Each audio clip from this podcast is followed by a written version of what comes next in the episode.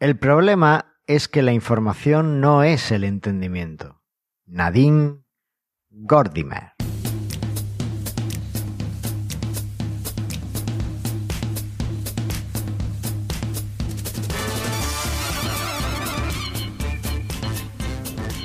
Bienvenidos al nonagésimo episodio de Buster Mind Joomla, el podcast sobre Joomla para que lleves tu plataforma web al siguiente nivel. Yo soy Carlos Cámara, responsable de la Academia de Cursos Joomla de manualesjoomla.es y conmigo está la increíble e inagotable Andrea Gentil. Directora de soporte de Nextly, directora de gestión de conexión de redes sociales en Yucial, caza bichos de Yulla, editora de la magazine de Yulla, jefa de transcriptoras y muchas cosas más. Hola Andrea. ¿Qué tal? ¿Cómo va? ¿Cómo ¿Me escuchas? Sí, te escucho perfectamente. Ah, bien, acá, agotada, sí, pero bueno. Uf, ah. así, así estoy yo. He empezado un entrenamiento nuevo estas semanas y tengo los brazos que no me los siento. ¿Para qué? ¿Para tu triatlón o ya vas a hacer otra cosa? No, no, para, para no ser un viejo decrépito. Eh, eh, ah, claro, los hombres a partir de los 40 o entrenamos fuerza o envejecemos súper rápido. Ah, Aníbal. Aníbal, ¿por qué está cacha y está bien? Porque entrena. Sí, bueno, ponele. Ani- Aníbal está cacha. Sí, bueno, pero Aníbal venía haciendo Aikido. Lo que pasa es que, bueno, ahora con esto de la pandemia tienen un tema con Aikido y demás que no hacen lo que él dice Aikido de salón.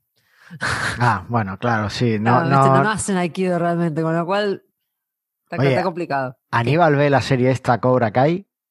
No, sabes que lo estoy tratando de convencer y no hay forma, ¿eh? Ahora a ver si, si la semana que viene la vemos. Hombre, hay que verla. Yo, yo empecé a verla y quise volver a hacer taekwondo, que yo hacía taekwondo en mi, en mi juventud. ¿Ah, sí? Sí, o sea, que eso, eso tiene que verlo para irse allí a darle palos a todo el mundo. Claro, aparte para verla con la... Siempre le hablamos del karate kid a, la- a mis hijas, por lo menos, ¿viste? Las, eso de la... la, la- ¿Te acordás Eh, cuando le- darse le- a- cómo entrenar? pues, sí. Sí, sí, pues, Entonces, bueno. Pues no, sí, te- tenéis que verla con las chicas, que además está, está muy guay. Aparte de eso, Andrea, mm, tengo, tengo un nuevo miembro en mi familia. Vi que había un fulanín pequeñito ahí, Sí. de esos que giran en una rueda. Efectivamente, tengo un hámster. Y Dios, ¿sabes, ¿sabes de dónde es? ¿no les alcanzaba con un perro? No, hombre, siempre hace falta más. Bueno. Un perro, dos niños. ¿Sabes de dónde, sabes de dónde viene el hámster, no? ¿De dónde viene? De Amsterdam. De hámster. Ah, mira qué bien. Dios, cómo estamos hoy. Espérate, espérate, que esto hay que ponerlo. Bien, menos mal que te, te, te reí de tu propio chiste. Buenísimo, es el mejor chiste del mundo. Bueno, aparte de eso, ¿qué estáis haciendo por ahí por Exli? Aparte del Aikido de salón. No, aparte de Aikido Salón, estamos en, este es el, estamos preparando nuevas versiones. Se viene todo. Gracias a que un poco de la mano de que Facebook este se volvió coherente de nuevo. eh, vamos a, estamos en todo un relanzamiento de espera, un relanzamiento de Juicial. Así que bueno, estamos trabajando fuerte con eso. Pero, escúchame, relanzamiento fuerte de Yucial. ¿Para cuándo es Yucial 9? No, Juicial 9 va con Joomla 4. Ah, vale, ahí ya. ahí- eso se llama tirar la pelota fuera y, y ya que vaya otro por ella. Vale, vale, vale. Eh, y te voy a decir lo que tú dices siempre, va a estar cuando esté. Así que Oh, pero bueno, es que parece que está el líder supremo hablando por ti, madre mía. No, porque la verdad es esa, que la verdad es que la idea era hacer un gran cambio para Joomla 4. Así que bueno, ahora viene un- una, una primera reestructuración y luego seguimos para Joomla 4. Igual creo que pronto ya sale la beta 5, así que bueno. Oye, no te vi el otro día en el Pizza Bags and Fan del sábado. Es cierto. Te esperábamos. los sábados son un día complicado para mí. A ver, pero no es todos los sábados, era este sábado. Sí, es cierto, pero no. No, estuve por ahí mirando a ver qué había. Vi que había algunos tra- unos, eh, documentos para traducir y demás, y después Hmm. entre una cosa y la otra me fui. Bueno, aún así, ¿A vos comi- ¿Cómo te fue? ¿comiste pizza? Comemos pizza todos los sábados. Perfecto. Es una, es una tradición de. ¿Con familia. piña o sin piña? Jamás. Vale. ni Entonces, piña ni. Luca estará contento contigo. Obviamente. Por cierto, ¿sabes lo que he comprado esta semana? ¿Qué que me ha llegado a casa. Además, esto te va a encantar como vegan, eh, vegetariana que eres. ¿Qué? Sal negra del Himalaya. Ah, mira. ¿Sabes para qué sirve, no? No, No. me imagino que para salar, pero bueno. Bueno, eh, para salar, porque es una sal, pero además, eh, por el sitio en el que se hace, por lo visto, se le- tiene el color negro este característico, que por eso se llama sal negra. Curioso. bueno, que no me enrollo. Que tiene unos sulfatos y unos temas. Entonces, si- a cualquier cosa a la que se la eches, sabe a huevo frito. En serio. Te lo juro. De hecho, es con lo que es uno es el ingrediente fundamental de la tortilla vegana. Mira vos. Bueno, tú sabes que los veganos no, no toman huevo. No, Pues- luego lo hacen con garbanzo y. Eso es. Sí. Y, y me ha llegado esta semana, lo escuché en un podcast de Running el otro día y tenía ganas esa, de esa es probarlo. de verdad, es de verdad el. Bueno, a ver, yo no he estado extrayéndola. Yo- Claro. eh, la he pedido y me ha llegado y te Bueno. puedo asegurar, la he probado, le- me hice el otro día unas tostadas de queso fresco, que tú sabes que no es que tenga un sabor especialmente fuerte ni... Sí. Y le eché la sal de Himalaya, oye, eran unos huevos fritos. Ah, mira. O sea No, porque que... viste que por ahí a veces una ve la sal rosa o la negra. Sí, la- la sal rosa- Mercadona, ponele. Sí. "Mm". Sí, no, "Mm". Efectivamente, la, la sal rosa eh, no es del Himalaya, toda la sal Claro. rosa que vemos. No hay tanta sal en el Himalaya. ¿Por qué todas las sales de colores vienen del Himalaya? No sé, debe ser un lugar colorido. No tengo Sí. idea. Pues, bueno, si algún oyente sabe la respuesta, eh, que nos ilustre, por favor. Bueno, el caso que esta sal, te- yo te digo que le eches una, una, un ojo. En Planeta Huerto la compramos. Ajá. No llega a 3 euros el, el botecito, está a un precio razonable. Pruébalo, pues yo creo que te va a gustar y bueno, Bueno. para darle un toque a algunas comidas y tal. Claro. Pues, por ejemplo, haces las patatas, le echas ya la sal esta y ya no tienes que hacer el huevo.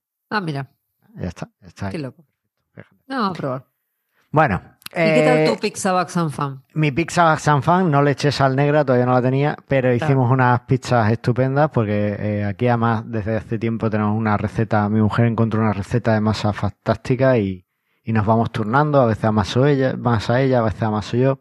Muy bien. Hicimos unas pizzas estupendas, a mí vegetariana, la suya no tanto, y, y los niños quieren una margarita normal, así que ahí Ay, Dios. no hubo com- complicaciones, son, son de gustos sencillos. Eh, Menos mal. Y después la parte de Bugs and Fun, pues la verdad es que nos lo pasamos muy bien. Nos reunimos casi todos los Backbusters y Ajá. estuvimos probando. Incluso se nos incorporó un miembro, un miembro nuevo. Bienvenido, Ricardo. Muy bien. Y, y muy bien, la verdad es que echamos ¿Cazaron un rato, cazamos algún bicho, vimos algunas cosas que aprendimos. Al final, gran parte de lo que hacemos cuando nos reunimos realmente es aprender. Entonces, yo creo que, que está muy guay, porque ya no es solo aprendes cosas de Joomla, o sea, yo hay cosas que he aprendido de cómo funciona Joomla haciendo un Bugs and Fun. Y, Claro. y bueno, pues está muy bien. Por cierto, no voy a decir el nombre, pero el otro día un respetadísimo miembro de nuestra comunidad, al que admiro profundamente y que eh, es una de las personas que considero que más sabe de Joomla de España, Ajá. no sabía que Ajá. a las categorías de Joomla se le pueden poner campos personalizados. Bueno. Así que tengo que decirlo aquí, que todo el mundo lo sepa, que se le pueden poner y tenéis un curso de campos personalizados en manualesyula.es para que aprendáis todo lo que necesitáis saber de, de campos personalizados. Que no os pase lo que a esta persona, que, que, bueno, además había hecho un invento para saltearse ese problema que él creía, en fin. que- bueno, desde aquí un saludo también, que sé que nos escucha. Ay, Eh, no, No, no. no, ufa. Bueno, eh, más cosas, vamos a seguir centrando. Sí. Tenemos, tuvimos, bueno, ¿qué tal la última edición de la magazine? Muy bien, ¿no? esta semana estuve un poco, no participé, la última semana estuve un poco complicada a nivel personal y no, no participé en el, en el lanzamiento propiamente dicho, pero bueno, vi que hay un artículo tuyo. Sí, a ver, no participé en el lanzamiento, ¿sabes? Como si la magazine se lanzara en una semana. Sea, No, he bueno, estado un mes no, trabajando en... Pero la, el última semana, a ver, ¿cómo organizamos la? Les voy a contar ya que estamos. Venga. La magazine se organiza, sale los 20. El 22, 23 ya estamos planeando la del mes siguiente. Entonces, eh, en esa reunión que hacemos mensual, vamos viendo más o menos el tem- los temas y los posibles artículos que vamos a, y autores que vamos a tener para la próxima. Vemos otras cuestiones también, obviamente. Y todo ese, durante hasta el día 12 del mes, se, la gente trabaja por su cuenta. Y ya el 12 empezamos a, necesitamos este artículo, este, cómo va, cómo va, cómo va. Para el 15, 16, tener todo listo. Así que bueno, yo me salí, digamos, en el 14, esta semana. Ahora la semana que viene, estimo que ya volveré. Pero nada, creo que, creo que este, este número de la magazine quedó muy lindo. Hubo muchos artículos interesantes. Hay uno tuyo, volviendo al tema, de accesibilidad. Hay otro de Brian Timan, también de accesibilidad. Así que vamos poniendo ahí el, tema sobre la mesa. Y unos pues cuantos de Anja, que está muy lindo. Sí. Pues sí, muy, muy interesantes ambos artículos. Así que yo le diría a nuestro oyente, los vamos a dejar enlazados los dos porque creo que merece la pena leerlos. El de Brian es muy bueno sobre las imágenes, sobre si hay que ponerles descripciones o no y que, cómo funciona todo eso.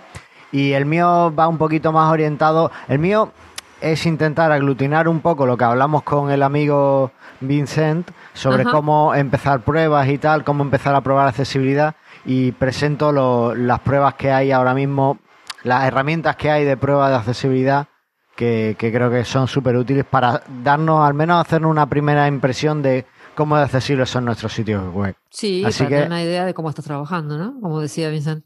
Efectivamente, así que totalmente recomendable eh, ambos dos para, mejorar la, accesibilidad de nuestras web, porque al final la web es para todos.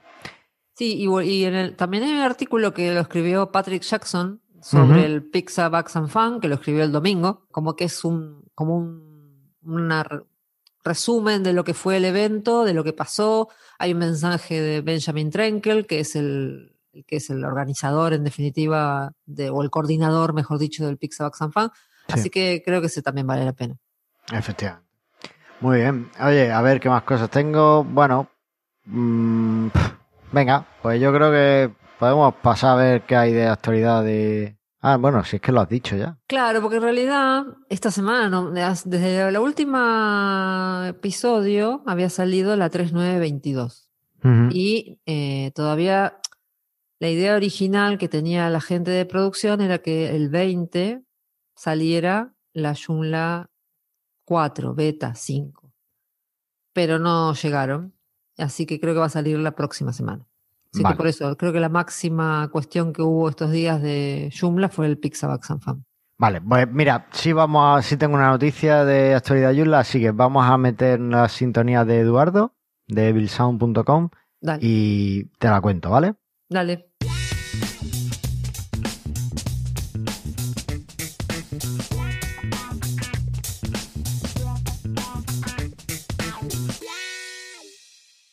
Bueno, la noticia es que se viene el Giant Beyond Online. Es cierto, bueno, también eso. El próximo 20 de noviembre. 14.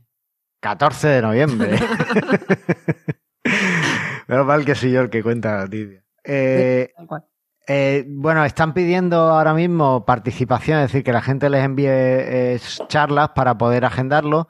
Y la idea es hacer un evento como se hizo en junio, de 24 horas. ¿Vale? 24 horas Joomla non-stop. Así que bueno, pues yo creo que es un momento estupendo para mostrar las cosas chulas que hacemos a la comunidad y yo animaría a todo el mundo que, enviara alguna charla y contara un poco cómo, cómo funciona. Eh, será, es un evento abierto, va, todo el mundo va a poder verlo y realmente eh, todos los Joomlers alrededor del mundo van a poder ver vuestra, vuestra charla y comentar y podéis encontrar colaboraciones chulas y cosas interesantes. Tiene que ser en inglés, ¿no? La charla. Tiene que ser en inglés, eso, eso sí es verdad. Pero bueno, yo creo que no hay ningún problema en algunos casos. O sea, no, sí, obvio, yo para que sepan que. Aparte, eh, al, ser, al, ser, un evento eh, online, yo creo que nos da incluso más facilidades para esto, porque aunque no dominemos el inglés, si nos preparamos un buen guion, que podemos más o menos ir leyendo mientras compartimos pantalla y demás, y después le pedimos a, a, la organización que nos pasen las preguntas por escrito, Sí, claro. Yo no veo ningún problema, ¿eh? sí, no, aparte es la, cuestión de hacerlo de la comodidad de tu casa cambia, ¿no? Que en vez de estar en, un escenario hablando. Efectivamente, no sé, yo creo que, es un buen momento para romper el hielo con este tipo de cosas, ¿vale? Así que, bueno, pues ahí queda. En extensiones vulnerables eh, tenemos una pequeña baja en las extensiones disponibles para Joomla y es que eh, parece ser que la extensión multi-Twitter module de Abdia, creo que se llama, eh, ha sido abandonada. Así que Te mostraría un módulo con la stream de eh, Twitter. te mostraba un módulo con el stream de Twitter, efectivamente. Y yo la he usado en manualesyula.es, de hecho, alguna vez, para eh, mostrar eh, las ofertas de que había los Black Friday. eh, de avivia.net, Sí, el bien. Así que, bueno, pues parece ser que, que ya no, no tiene soporte, así que si alguno la está usando, pues tenerlo en cuenta y reemplazarla lo antes posible o eliminarla si ya no lo usáis. Claro. ¿Te parece si pasamos al tema del día? Vamos. Venga, vamos allá.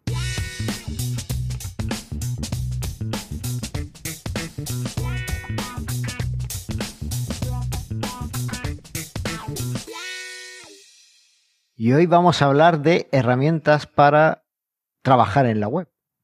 Sí. Poco- Herramientas que, que usamos. Este ya hice un episodio con Javi en los inicios Sí. que tuvo Me mucho acuerdo. éxito. Eh, el título me pareció muy acertado, Enséñanos tu herramienta. Este podemos titularlo así, Enséñanos tu herramienta 2, Claro. Sí. pero o te enseñamos la herramienta de Andrea. Ya veremos, ya veremos, ya, ya saldremos de dudas. el- Pasa que el- yo no soy desarrolladora, así que no uso todas esas cosas que usas vos. Claro, pero por eso me parece muy chulo eh, este episodio ahora, porque claro, cuando hablé con Javi, Javi me descubrió muchas herramientas, pero realmente todas las herramientas que mencionamos eran más de desarrollador que Claro. herramientas eh, para personas normales, que no estén locas. Eh, entonces, eh, tener la visión eh, de alguien que, que sí hable como las personas, Claro. pues es muy, muy interesante. Así que, pues no sé si te parece. Yo, yo he cambiado también algunas de las herramientas que usaba en aquel episodio, las he cambiado. ¿Vale? Ah, y bueno, sí, uno va, va evolucionando con el y he descubierto Y algunas otras nuevas, claro. Efectivamente. Así que bueno, pues si quieres empezamos. Vamos, ¿cómo vamos? ¿Una tú, una yo? Oh, como quieras. Venga, una tú, una yo. Bueno, dale. Venga, empieza tú. La, la primera creo que coincidimos. Y en realidad la descubrí gracias a ti, que me la Ah. mencionaste en Marbella, me parece, cuando fuimos al. Forum for the, Forum for the Future, eh, que es Clockify. Clockify es una herramienta que está muy buena para cuando tienes que, de alguna forma, medir las horas que trabaja para los clientes. Sí, o eso. simplemente medir las horas que le dedicas a cada cosa que haces, ¿no? Claro. Eh, es una herramienta que, que efectivamente se usa para eso, ¿no? Tú le, le añades, eh, le puedes configurar proyectos, clientes y demás, y, y con eso, pues, eh, vas traqueando el tiempo, tiene una Claro. un pequeño aplicación de escritorio, y tú con eso, pues, vas traqueando el tiempo que, que vas dedicando Sí. a cada proyecto. Esto te puede servir, como tú dices, para cuando trabajas por horas, Sí. ¿vale? Porque ahí tienes todas las horas y demás. O también te puede servir para hacer auditorías de tu tiempo. Sí, a veces veces- uno se pierde, ¿no? En la nebulosa. Claro, y decimos, es que no me, y- no me da la vida y no sé qué es lo que hago mal, qué es lo que hago mal. Bueno, pues aquí con esto tú puedes ir durante un par de semanas si te pones muy serio y vas traqueando todo tu tiempo. Sí, te tienes que poner en serio, ¿no? Porque Hombre, la- terminas el, o sea, tenés que establecer un- un- una metodología, ya sea que terminas el día y re- repasas todo lo que hiciste, o cada vez que terminas algo y cambias de tema, por ejemplo, tenés que registrarlo. Entonces, Ahí hay que registrar también el tiempo que empleas en hacer mate. no, eso no, no, no, no cuenta. Vale. Eso ya está. Eso ya está eh, de Claro, base, ¿no? sí. Bueno, pues esa es una, una ya te digo, es la, es la herramienta que, que uso ahora. Bueno, estoy transicionando hacia otra. Sí, ver, ¿cuál? En el episodio anterior de la herramienta comenté que yo usaba Toggle para, para traquear el tiempo, ¿vale? Dejé de usarla porque tenía un pricing bastante alto. O sea, habían Ah. subido mucho. Yo era además de los usuarios que de pago, pero eh, habían cambiado los planes de precio y ahora el pricing era muy loco. Entonces dejé, dejé de usarlo. Esta gente que se le salta la pinza y quiere empezar a ganar plata. Bueno, a ver, yo, yo sí entiendo, no es que quisieran, ellos habían añadido y habían mejorado un montón de cosas y habían añadido un montón de funcionalidades extra.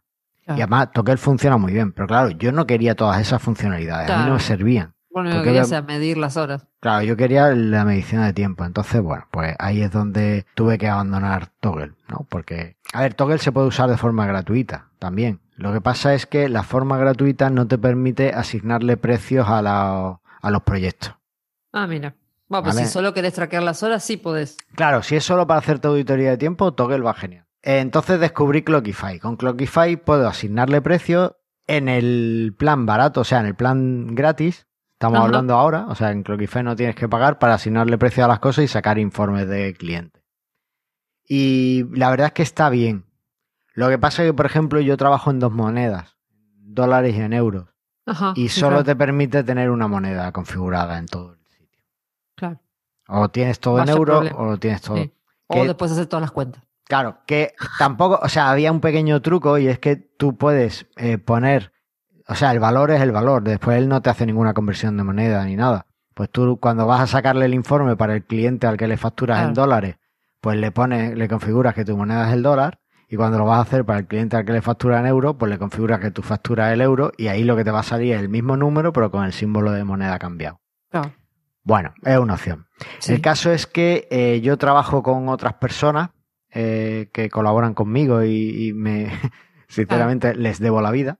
Entonces, eh, una de ellas me propuso usar eh, Temetric. Ah, es esta que Teammetric. Mira vos. Sí, Temetric. Y además en esta, pues lo he hecho bien, he creado como la organización, Hepta Technologies, tal, le he asignado a esta persona como parte de mi equipo y para eso pues me piden que tenga el plan de pago. Entonces directamente he saltado de Clockify a Temetric, plan de pago. O sea, me he ido de Clockify gratis al plan de pago de Temetric. Bueno, pues si te ahorra tiempo. Todavía, yo, yo personalmente, para mí, para mis clientes, no he empezado a usar Temetric todavía. Ajá. Pero cosas que me parecen muy interesantes y por las que, porque además sí que voy a hacer la transición al cambio de año, eh, que por ejemplo en Temetric puedo asignar, cuando tengo personas de equipo, puedo asignar lo que me cuesta a mí esa persona y lo que yo le voy a cobrar al cliente de esa persona. Ah, está bueno. Bueno, ¿Vale? te- Entonces, Te eh, ayuda con la- las cuentas, sí. Claro, te, te ayuda, te ayuda con eso, pues bastante, ¿no? Porque normalmente yo la forma en la que trabajo es que eh, yo superviso todo, todo el trabajo. Está Aunque bien. lo haga otra persona de mi equipo, yo, yo lo superviso todo. Está muy bien. Entonces, precio hora, eh, o sea, lo que sale cuando yo doy una tarea realizada es lo que yo he hecho. Lo que yo hubiera hecho, aunque no lo haya hecho yo. Es decir, es, es mi factura. En- o sea, mi factura de, de mi propia. Tiene Sí, mi sí. firma, ¿vale? Que Sí, claro. Se- te haces responsable tú por me el hago, trabajo. eso, es, me hago muy responsable del trabajo y tiene exactamente lo que yo haría. Entonces, bueno, pues eh, el precio ahora para el cliente es el mismo que, que si lo hubiera hecho yo, aunque lo haga otra persona a la que le, le he derivado la tarea. Sí, sí. Entonces, esto está muy bien porque así vas viendo un poco pues en qué proyectos has ganado. O sea, te ha, te ha salido más a cuenta, te ha salido menos a cuenta. eh, bueno, no sé, ese tipo de. No, está bueno. A veces, muchas veces la gente tiene este tema, ¿no? Siempre pasa que siempre, siempre la gente pregunta, ¿cómo cobro un proyecto? ¿Cómo hago esto? Lo hemos hablado varias veces. Sí, Y, y también cuando se le asignas tareas a alguien más, es un tema, porque vos le pasaste un número al cliente y de ese número te tiene que dar para todo, supuestamente. Claro, es que aparte muchas veces, pues por ejemplo, le asignamos a un, le decimos a un cliente, esto no, vamos a suponer un ca- el caso más sencillo, es decir, a mí eh, yo le cobro al cliente por horas y la persona que ha hecho la tarea me dice he tardado tres horas y yo le cobro tres horas al cliente. Claro. Pero tú puedes decir, bueno, pero es que como no era mi precio hora, claro. pues le voy a cobrar el precio hora de la persona que ha trabajado para mí. Eso es un error, y claramente. sí, porque vos estás en el medio. por- porque vos estás en el medio y vos le, le has tenido que, que contar la tarea a esa persona, le has tenido que eh, un poco hacer la traducción de lo que quiere el cliente, en fin, Sí, sí. que hay una parte ahí eh, importante de, de trabajo que muchas veces no contamos, ¿no? Entonces, bueno.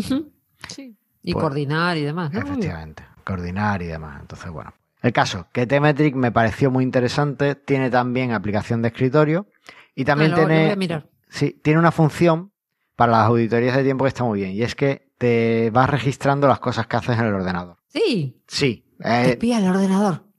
Te, te va diciendo, ahora estás usando esta aplicación, ahora estás usando esta otra, ¿no? Y digamos Oh, que Dios. como que va creando las tareas. Entonces, para la auditoría Entonces, está y, muy y bien. si lees el diario, te dice, ¿ahora estás leyendo el diario? Eh, y ahí no, no lo sé. ¿Sabes qué pasa? Yo no uso esas funciones porque creo que no funcionan bien. Ah, bueno. Porque si yo estoy usando la terminal, me va a decir, estás usando la terminal, pero lo que no sabes es qué estoy haciendo en la terminal. Claro, tal cual. Entonces, en fin. O en el navegador yo creo que tampoco sabe Claro, exactamente es lo que claro. está haciendo. no, no te va a decir que estás leyendo el diario, sino que te va a decir que estás viendo el Chrome. Efectivamente. Entonces, claro. Y ya si encima usas aplicaciones como una de las que comenté la última vez, que es Rambox, para tener diferentes Sí. cuentas de diferentes servicios, que al final es un, un navegador web mm, un poquito modificado, pues yo creo que no es capaz de entenderlo. Así que no, directamente ni me preocupo en probar esas funciones. Pero bueno, en principio lo tiene, ¿no? Y, y, por ejemplo también tiene una cosa muy chula y es que te va avisando. Tú puedes decirle cada 10 minutos que estás en el ordenador que no hayas activado el contador, te avise si quieres empezar a contar el tiempo, ¿no? Y cosas de esas. Y tienes también Mira. para configurarle horarios de trabajo y cosas. No, Bueno, pinta más, más completita que fue. es un poco más completa que Clockify. Mm, No llega a ser tan bonita como Toggle, pero yo creo que está bien. Así que ya Bueno. te digo, el año que viene todas mis tareas irán con Temetric. Y, ah, Optimal. y una cosa muy chula.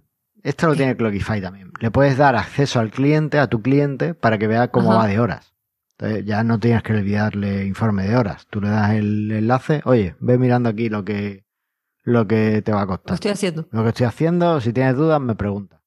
Y eso es interesante. Está bueno. Vale, venga, hemos dicho. Clockify, yo Sí. he puesto Temetric, venga, te toca otra. Me toca a mí. Eh, lo que pasa que, bueno, yo, yo puse GitHub para seguir. Porque nosotros, eh, aparte de manejar todo nuestro código de extensiones y demás en GitHub, también tenemos, eh, sabes que en GitHub ahora puedes hacer, eh, puedes usar como project manager. Sí. O sea, O sea, no. todo un- O sea, dicho sí, pero no. no tengo ni idea. Sí, no. En realidad lo descubrí en Joomla, con- con- para ser honesta. En la organización Joomla usan GitHub para todo ahora. Se han puesto con la idea de que unificar un poco herramientas y se eh, puedes crear tu organización y Mm. dentro de, de tu organización puedes crear un proyecto y dentro del proyecto puedes tener el, el- el project manager usando issues como es en, en GitHub. Entonces está muy bueno porque tiene toda la, la potencia que tiene GitHub de asignar issues, deadlines, labels, todo lo que vos quieras. Y encima tienen que todos puedan estar participando en tu organización. Sería como un Basecamp avanzado. Así que es muy interesante. Oye, pero estoy abriendo aquí, yo tengo en GitHub en mi organización Epta Technologies, pero yo Sí. aquí no veo nada de proyecto ni nada de eso. Tenés que abrir, tenés que entrar al... Ah, Your Projects, ¿o qué? Claro. Digo, si ya usás, ¿ves? Ahí tenés. Entonces, projects, puedes crear un proyecto y vas creando issues, como en cualquier, como siempre, y Mm. esos issues los puedes asignar a los proyectos. Vale, vale. Nosotros lo usamos en la magazine, y por ejemplo, en la magazine está muy bueno, sobre todo porque somos seis, siete personas distintas que coordinan. Aparte, en la magazine, los que trabajamos en el equipo no siempre somos los que escribimos los artículos, con lo cual, aparte, estás haciendo un trabajo de coordinar con el autor del artículo.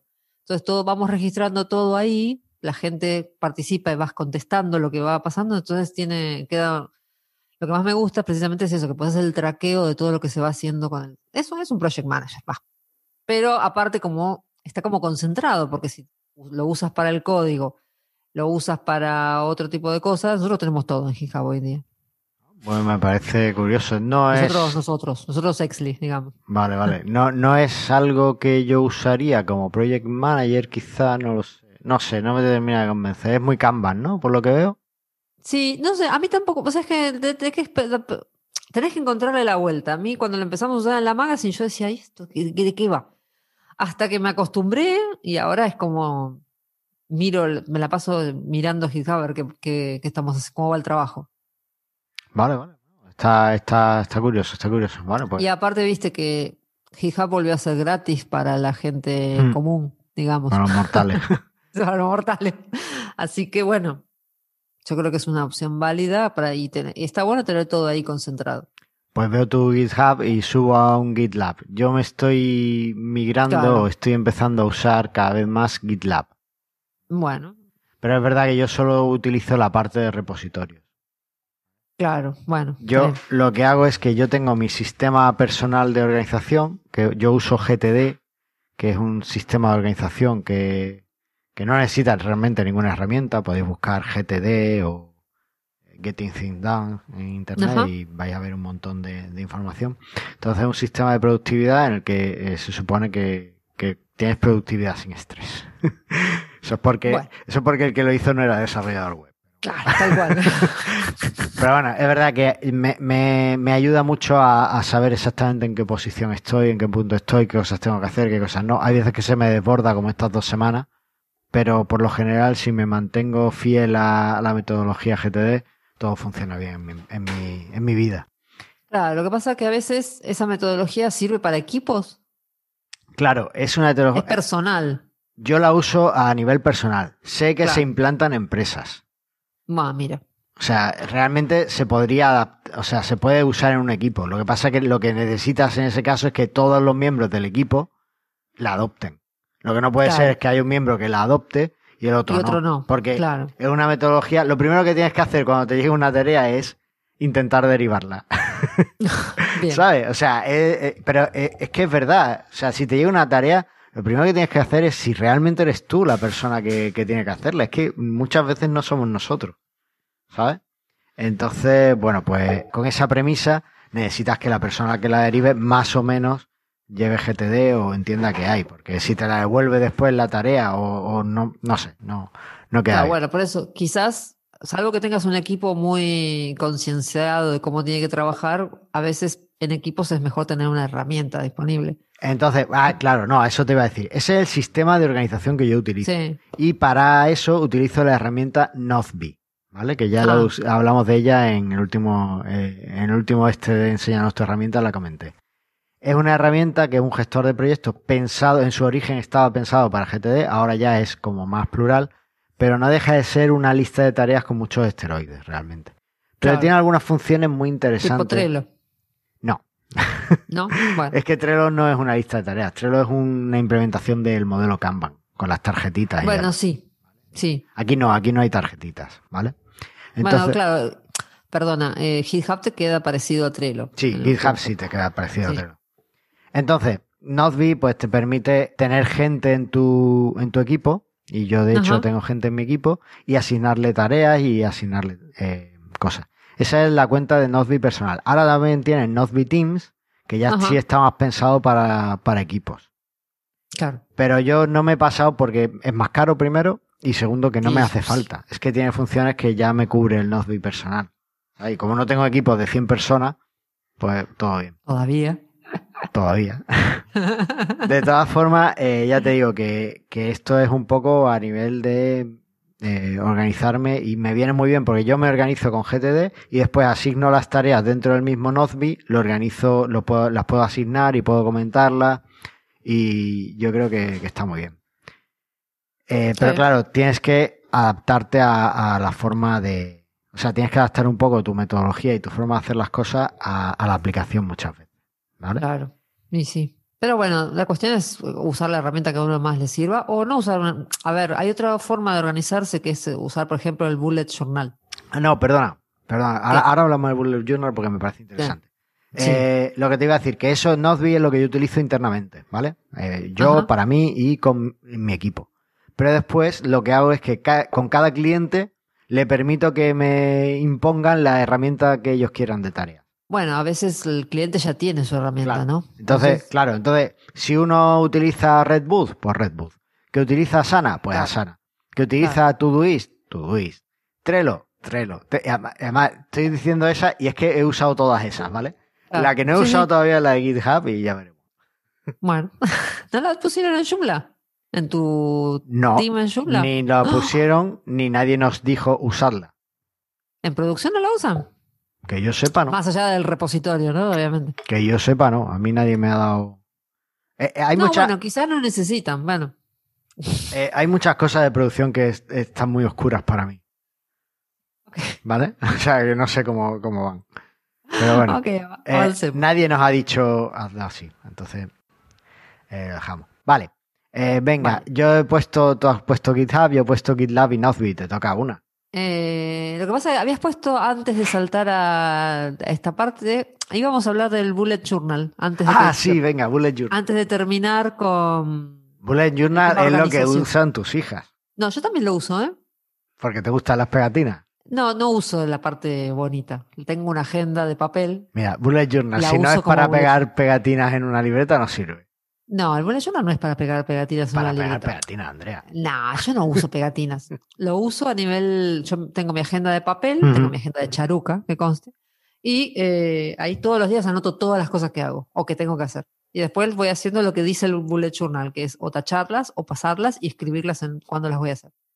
No hago la parte de. No lo hago completo, tengo que confesar, porque según el método debería hacer al final del día un análisis de cómo fue mi día y demás y más. Bueno, eso yo no lo hago, no tengo tiempo realmente. Pero bueno. Pues te digo, o sea, no, no conozco profundamente Bullet Journal, eh, Yo sí leí el libro de, esta, de ese hombre. pero creo que te estás saltando, por lo que sí conozco de GTD, te digo que te estás saltando la parte más fundamental de, del método. Y es revisar cómo te ha ido el día y qué vas a hacer al día siguiente. Sí, lo hago, pero no lo hago como debería, digamos. Lo hago a nivel, a ver qué hice, qué no hice, va, bien, chao, venga. Sigue. Mm, Es que, ¿sabes qué pasa? Que mira, yo he estado muchos años pensando que aplicaba bien GTD, ¿vale? Sí. Hasta que mm, me he visto, el, me compré un libro nuevo porque no terminaba de encajarme todo y en el libro nuevo me decía, no, mira, es que hay una parte que no estás haciendo y es la revisión semanal. Tú todas las semanas tienes que revisar los proyectos Sí, que la tienes. semanal sí la hago. Ah. Sí, la semanal sí la hago. No hago la de todos los días. El bullet journal te pide que todos los días, a última hora o en algún momento, hagas como. Y yo eso, la verdad que lo lamento, pero no tengo tiempo. Vale. Pero la- en algún momento de la semana, sobre todo en general los jueves, que aparte tenemos nuestra reunión así de coordinación en el equipo, eh, ahí hago como la revisión de todo lo que quedó pendiente. En el lo- equipo es Aníbal y tú. Sí, Os reunís los jueves, sí, así en calendario. sí. O sea, no podéis hablar a la hora del café de, de esto, ¿no? No, Tenéis que no, hacerlo no. los jueves. No, porque la idea es tener una, más allá de que eh, uno piense, ok, trabajo con mi pareja y lo tengo al lado todo el día, hay un momento para todo. Mm. Hay un momento para trabajar, hay un momento para comer, hay un momento para divertirse, hay un momento para salir, hay un momento para otras cosas. Entonces, no puedes estar trabajando todo el tiempo. Ya. En algún punto cortás. Entonces, también es bueno tener una organización y decir, bueno, como si fuera una empresa, somos una empresa de verdad, con lo cual hay que funcionar como Pero, una empresa de verdad. Andrea, estamos hablando de un hombre que cuando salís a pasear por los campos de Asturias te habla del mobile, de las Progressive Web Eso es distinto, porque eso es como el, esa, el- la- la- cuando salimos a caminar por los campos de Asturias es como dejar fluir la- los pensamientos. Ah, vale. Vale, vale. ¿Entendés? No es organización. Vale, vale. No, no es organización. Vale, vale. Pues guay, guay, guay. Entonces, eh, entonces sí, sí, sí, sí me parece bien. Porque yo creo que, que es una de las claves de cualquier método de, de organización personal. Es revisar constantemente en qué punto estás, porque Claro. te entra un montón de inputs a lo largo del día, a lo largo de la semana, y eso lo tienes que procesar en algún momento para, para poder poner las cosas en su sitio. Si no, al final acabas olvidando de tareas y cosas. Sí, si no, lo único que hiciste fue llenar papelitos. Efectivamente. Uy, qué buena. Cosa. Eh, ¿Te gustó llenar papelitos? me gustó la frase. Si, Claro. si no haces una revisión semanal, lo que estás haciendo con tu organización es rellenar papelitos. Esa es muy buena. Hay que ponerla en algún episodio. Bueno. Vale, digo yo la siguiente. o Bueno, qué? ¿O sí, tú? porque habías puesto tú esta que yo no la uso. ¿Cuál? Staging for All. Ah, Steam for All. Bueno, o sea, Steam for All es la evolución de DevOps de nuestro amigo Javier Olivares. Claro, ahí ya entramos en una cosa más técnica. Es un poquito más técnico y es una cosa que me permite. Mira, está la rata ahí dando vueltas. Ah, no, está escarbando. ¿Qué escarba si no tienes nada que escarbar? Y no tiene otra cosa que hacer, pobre. Está intentando escaparse. Bueno, eh, Sabe lo que hace. el tema Staying for All de Javi, buenísimo. Es para conectar, tú conectas tus sitios web ahí y te los vas trayendo para tener una parte de staging, de desarrollo, donde tú haces tus cambios, tus cosas, haces tus pruebas, que no te gusta, vuelves a traerte el sitio en producción, lo restauras. Y también, además, te da un panel básico para acceder a la base de datos y a los ficheros del sitio en producción. Así, Ah. todo en uno Todo en uno. con herramientas también para ver eh, cómo de, de responsive es el sitio y algunas cosas más. A mí me parece brutal. Yo no entiendo cómo se puede hacer web sin un entorno de estos. Aparte es que todos lo hacemos al final. Todos cogemos Sí, claro, de y forma. coges un backup, te lo traes a tu servidor. Bueno, pues esto es lo mismo, pero solo tienes que dar un botón. Muy cómodo, muy fácil y yo la tengo ahí para siempre. Así que ahí os la dejo. está muy bien. registrado. Javi tiene que alimentar muchas personas. vale, venga, te toca. Eh, bueno, pare- algo parecido o relacionado con lo que estabas diciendo es que yo uso, eh, cuando tengo que hacer pruebas en un sitio o estoy haciendo diseño o lo que sea, eh, uso la receta de Lando de Aníbal, obviamente. A ver. Sí. Pero eso es un básico. Yo también la, la utilizo. La receta de Lando. También el, el boilerplate de esas extensiones que tiene para generar extensiones. Ajá, también lo no. he usado en algún momento. Tengo mis reticencias con él. Creo que no lo voy a usar mucho más, pero. Bueno, pero y tengo que decir que ah, yo venía usando solamente el de Joomla y estos últimos 20 días he usado la receta de Lando de Aníbal tiene para Joomla, PrestaShop y Y WordPress. WordPress. Y me he instalado los tres y anda perfecto con los tres. Van muy Así bien. que, Mm. Sí, sí, sí. sí, totalmente de acuerdo. Eh, yo también lo eso para recomiendo. tener un sitio local, ¿no? Sí, para tener sitio en, en tu ordenador, ¿vale? Claro. Entonces, muy, muy cómodo. Vale, eh, venga, yo veo tu Lando y eh, subo a MJML. Dios, ¿qué es eso? Es un, lenguaje de marcado para escribir email, ¿vale? Es un lenguaje marcado que hizo la empresa MailJet y la verdad es que va súper bien. Tú escribes ahí tu MJML, lo pasas por el, compila- el transpilador que tienen, que incluso lo puedes hacer online, no tienes que instalarte nada, y te da un código, el código HTML que tienes que meter en tu email. Tú metes ese Ah. HTML en tu email y ya te aseguras de que es un email que se va a ver bien, más o menos como tú quieres, en todos los dispositivos. Mira vos. Entonces, es una forma muy cómoda, muy fácil de maquetar MJML. Ahora se ha subido a la rueda. Ahí está, corre, corre, a ver si llega a algún lado. Está intentando volver a Ámsterdam. Claro. Bueno.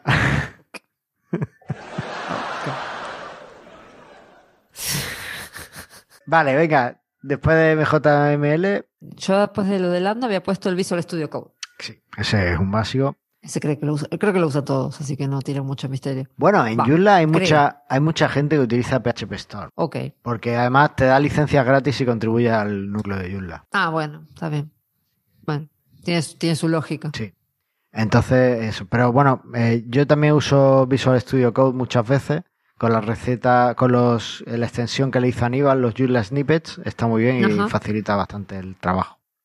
Sí, pero yo ya lo uso para todo, ¿eh? Ya hasta cuando escribo un artículo lo hago en el Visual Studio Code. Sí, porque tiene extensiones para Markdown, tiene... Claro. O si el HTML lo escribís todo ahí, después lo subís a Joomla, listo. Sí, sí, la verdad es que eh, está bastante bien. Yo también utilizo en Visual Studio Code una extensión que se llama eh, SFTP de Liximomo y te permite... es- Iximomo. sí, ese es el nombre del desarrollador.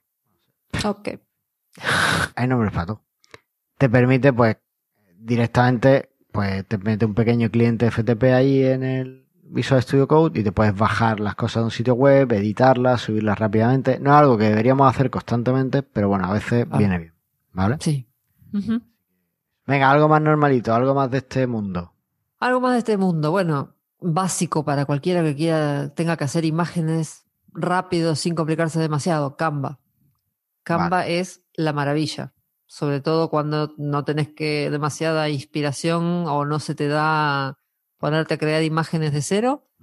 Te pones, pones Canva ya con la am, simplemente con la versión gratuita tienes acceso a imágenes, templates, puedes hacer tus imágenes en todos los tamaños que quieras y es muy muy práctica. Después si, a- si vas a la versión paga está mucho mejor porque en realidad puedes hacer una imagen y una de las cosas que más maravillosas que tiene es el resizing, eso de decir hago una imagen y después solo Canva me hace todos los tamaños. Eso es la gloria. sí. Pero bueno, ya la recomiendo. Yo lo descubrí hará tres, dos, tres años ya. Cuando todavía, cuando no eran un boom. Ellos, eh, Canva es una empresa australiana. Habían empezado así como una cosa pequeñita. Yo dije, ah, vamos a probar esto. Sí, tres años que lo uso. Y de pronto fueron como un boom y se, vos sabes que se les caía el servidor todo el tiempo. Era una cosa que no había forma. Tenemos problemas, tenemos problemas. Ah, ahí es cuando empezaron los influencers a Claro. usarlo. crecieron demasiado o mucho más rápido de lo que ellos pensaban. Y, pero bueno, más allá de eso, ahora anda, está muy bien, está muy estable Y yo lo recomiendo. Si no Vale. tienen mucho tiempo o les cuesta llegar a la inspiración, totalmente recomendable. Pues genial. Eh, yo veo tu Canva y subo a un Adobe XD. Buah, ahí va. A ver, no es, no es que esté súper enamorado de, de este programa en sí, ¿vale? Pero eh, sí que quiero romper una lanza en favor de este tipo de programas que están surgiendo como Adobe XD, Figma, Zeppelin, en fin. Muchos de estos programas que son para hacer diseños rápidos, para hacer wireframes que se llaman, eh, conceptos, bocetos de sitio web. Y la verdad es que te facilitan muchísimo la, el desarrollo, ¿vale? Eh, al final, además, te puede dar un, fichero en, SVG o lo que quieras, o, en PNG. En fin, que yo lo veo muy prácticos. Es completamente diferente a un editor vectorial, a un Adobe Illustrator, que es como más grande, como ya es para hacer eh, vectores. No, es otra cosa. Es, digamos que una mezcla entre hacerte tu página web con HTML y pintarla con Adobe Illustrator. Es como una cosa así mezclada. Está muy bien. Además, eh, normalmente tienen extensiones que te permiten hacer cosas más chulas. Por ejemplo, Adobe XD tiene una extensión que eh, del objeto que elijas te da el código CSS. Ah, mira. Está bueno. Tiene, tiene, tiene una extensión que sacaron, que esa no la he probado, pero me, volvió loco cuando lo vi, y es que puedes coger, eh, hacerte el diseño de una aplicación móvil y te crea todo el código de la aplicación en Flutter. Ah, mira. En el proyecto Flutter, eh, digamos que te pone todo. Tú después tienes que hacer la lógica por detrás, pero lo que es todo el esquema de página que tú has diseñado en Adobe XD, te lo mete ya directamente y te pone todo el código. Ah, está bueno. Muy bueno. Y supongo que tendrá cosas parecidas para Adobe, para HTML y cosas así. Muy recomendable darle una vuelta a este tipo de programas. No, no, recomiendo específicamente Adobe XD porque tiene cosas que no me gustan, tienes que registrar en la nube de Adobe y varias cosas más, pero bueno. Adobe tiene eso. Pero bueno. Adobe te quiere atrapar. Este tipo de, programas, sí, sí son muy chulos. Venga, ¿qué tienes más? Después de Canva. Eh, claro, después de Canva, si te animas a dar un paso más y ya puedes hacer ilustraciones vos mismo sin depender de los diseños de los demás. Hay dos herramientas que son así básicas en el mundo, llamémosle open source, que serían, va no open source, sino que, que no son de pago, que son GIMP eh, y, el, el Inkscape. Esas son el Inkscape para hacer SVG, SVGs o SVGs, debería decir, ¿no? Hombre, aquí la, a la V la llamamos por su nombre. En Argentina la llamáis B, no sé por qué. La llamamos B corta, de hecho. B corta. B corta. Tenemos B larga y B corta. La B larga, la B y la eh, V, la B corta. Entonces, ¿cómo decía SVG en Argentina? SVG. Y no, tendría que ser SB corta G, ¿no? No, no, se dice SVG, si querés, para darle un ah, vale. Ok, SVG. Vale. Para el, el, Inkscape, para los SVGs está muy bien. Funciona muy bien. Ahora sacaron la última versión hace un tiempín este año. Y anda muy bien también. Sí, yo. Son eh, herramientas gratis que están disponibles para todo el mundo. Entonces. Sí, yo, yo lo uso. Además, me he peleado mucho con mi Mac para conseguir tener Inkscape dentro. Porque al principio era un dolor. Sí, y, la verdad es que muy contento con Inkscape y lo utilizo. Esta misma mañana lo he estado usando en un retoque que he tenido que hacer. SFG. Claro, no SFG. Y después GIMP, ¿no? y GIMP, por supuesto, para imágenes. Las imágenes cada vez intento tocarlas menos. Bueno. Aparte, GIMP es que lo único problema que le veo es que es muy pesado. Tarda mucho en abrirse. Sí, sí, sí. Y la última versión más, el que sacaron, ¿cuándo fue este año también? o a principios de este año. Eso es. Entonces, si tengo alguna herramienta alternativa, por ejemplo, en Linux, Pinta es una, es una, es un programa mucho más ligero que GIMP y hace muchas cosas que las que hace GIMP. Eh, en Mac utilizo vista previa para que cambiar tamaño o incluso a veces línea de comando para cambiar el tamaño de imagen y demás sin complicar mucho o, o compresor o ya ahí depende de claro fin, que no, lo uso tanto, pero sí lo tengo ahí. Vale, pues yo doy dos más y lo dejamos aquí. Dos más porque además no las mencioné en el último programa y a mí me parece que es que el desarrollador web que no tenga esto es que no sabe lo que se está perdiendo. La, primera que vas a decir la tengo, ¿eh? la uso. Efectivamente, y es KeePass XC, ¿vale? Para gestión de contraseñas, para guardar todas las contraseñas que hay. ¿Vale? Olvídate de tener una contraseña para todos los sitios o de cosas raras tú te metes un KeePass y ahí las vas guardando las contraseñas. Eh, el formato de KeePass es uno propietario, o sea, propietario es un formato libre y además hay, hay aplicaciones para eh, leerlo también en los móviles por si quieres tener el fichero también en, tu, móvil. y así poder entrar en los sitios y lo que sea. Tiene extensiones de navegador para conectarse con, con Firefox, con Safari, con Chrome y poder tener tus contraseñas fácilmente. Y yo es que no entiendo por qué la gente usa es, no usa esto en lugar de LastPass y todas esas tonterías. Porque KeePass la es gente cree que tiene el LastPass que lo usa en todas partes y ya está. Claro, pero es que Sí. con KeePass XC también puedes hacerlo. Y no sé, no sé. El caso, Nosotros usamos Kipas desde el- la prehistoria. es lo, es lo mejor del mundo. Sí. Y después una extensión para Firefox, no sé si hay algo parecido en Chrome, que se llama Firefox Containers. Y a mí me da la vida, porque es una extensión que lo que te permite es tener eh, en diferentes pestañas o abrir pestañas del navegador como si fuera otra sesión completamente diferente, como si fueras otro usuario.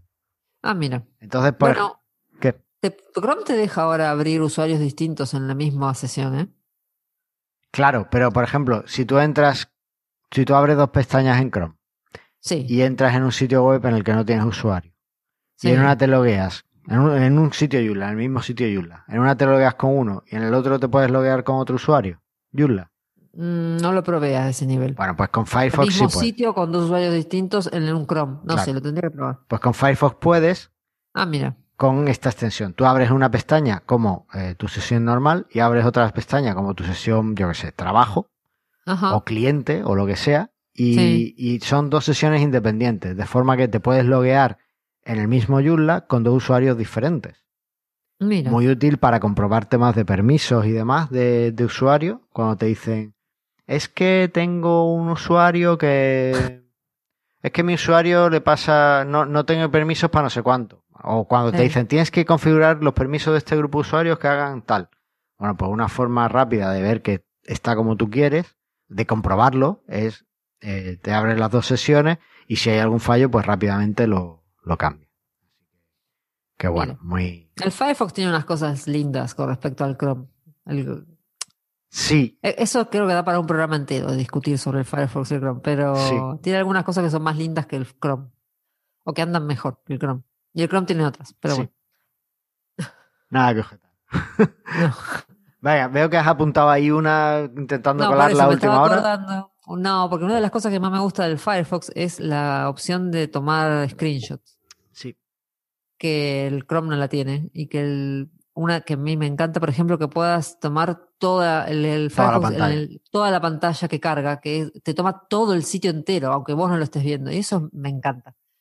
Eh, y me acordé de la que uso muchísimo yo, sobre todo para que hago documentación, cuando tenés que tomar muchas eh, capturas de pantalla para documentación o demás, es el Flameshot. El Flameshot creo que es para, no sé si, yo lo uso en Linux, en Ubuntu, no sé si él está para otras, tipo, otros eh, cosas, ¿cómo se dice? Eh, bah, no importa. Sistema Eh, operativo.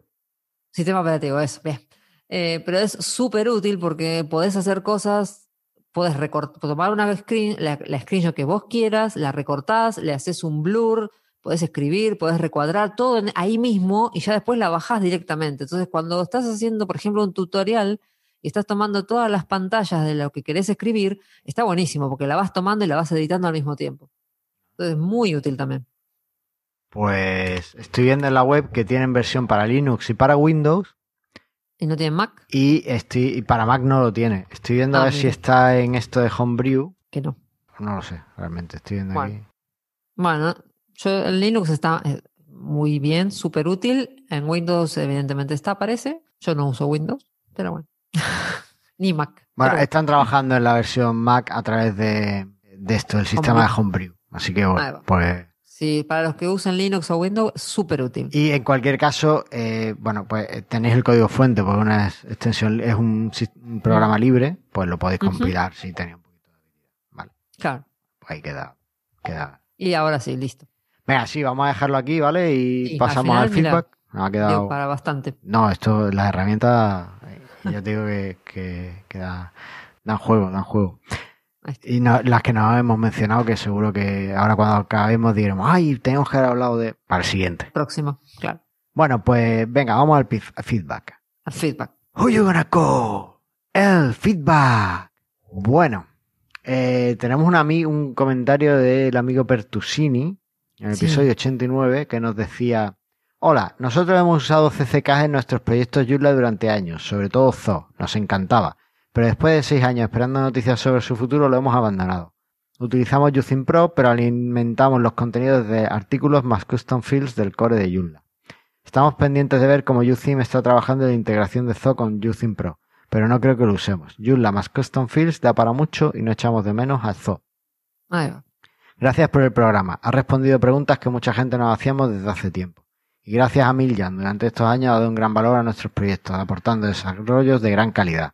Nuestros preferidos, Zulingual, Zuseo y Static Content. Un gran soporte. Sí, y no sé si viste, eh, gracias por el comentario, obviamente, espera que te cortes, que en Twitter estuvo hablando con Miriam. Ah, no, no lo vi. Es que me, me estoy quitando de las redes. Ok. Me estoy quitando, me estoy quitando. No, Bueno. no lo vi. Ah, ¿y qué tal? Bien, bueno, eh, Pertusini le hizo preguntas sobre el episodio y le empezó a, comentar una serie de desarrollos, a sugerir ciertos desarrollos, y ahí estuvieron hablando, Emilian le contestó y ahí están. Ah, qué bien, qué bien. Yo, Sí, yo le envié sí. el comentario a, a Miljan y, y lo vio y me dijo que, que le gustó mucho el comentario y demás y que, que valoraba mucho la opinión de Pertusini porque, bueno, pues se conocen por lo visto, Mm. Así que, oye, pues genial haber eh, Sí. destapado conversación, haber levantado conversación. Así que, Obvio. fantástico, fantástico. Pues, eh, ya está, Así ¿no? que muchas gracias a Pertusini. Muchas gracias. Tenemos un episodio con un hater en Evox, el episodio 10. Tenemos un hater. Tenemos un hater, así que ya somos grandes. ¡Qué bien! Hoy en día, si no tienes un hater, no eres nadie. Además, un hater como muy enfadado porque dice, ya me tienes harto con tanto Mastermind Joomla.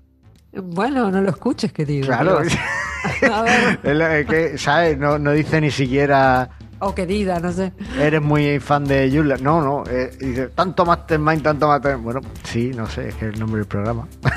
Claro. Bueno, en fin, eh, normal. Sentimos a quien le pueda ofender algo. Y ya saben, la, la red es un mundo libre en principio, con lo cual si no quieren escuchar, que cambien de otra cosa, creo. Sí. Como todo. Bueno, Andrea, lo dejamos aquí. Bueno, lo dejamos aquí. Venga, pues mil gracias, gracias. por compartir tus valiosas herramientas. Déjame los enlaces si puedes.